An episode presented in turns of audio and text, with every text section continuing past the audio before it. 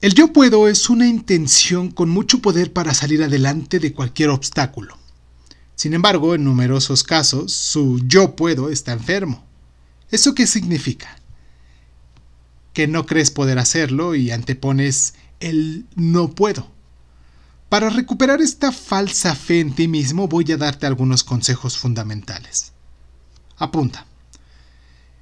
Ve por qué el no puedo está antes del yo puedo.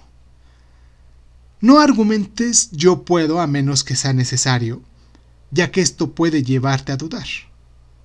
Observa las buenas intenciones en todo lo que piensas y en lo que puedes hacer.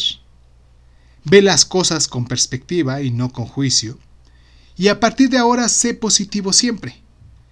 Si existen heridas en el pasado, no creas que la vida ya no te herirá más adelante, y por lo mismo, acéptalas y tómalas como parte de la experiencia.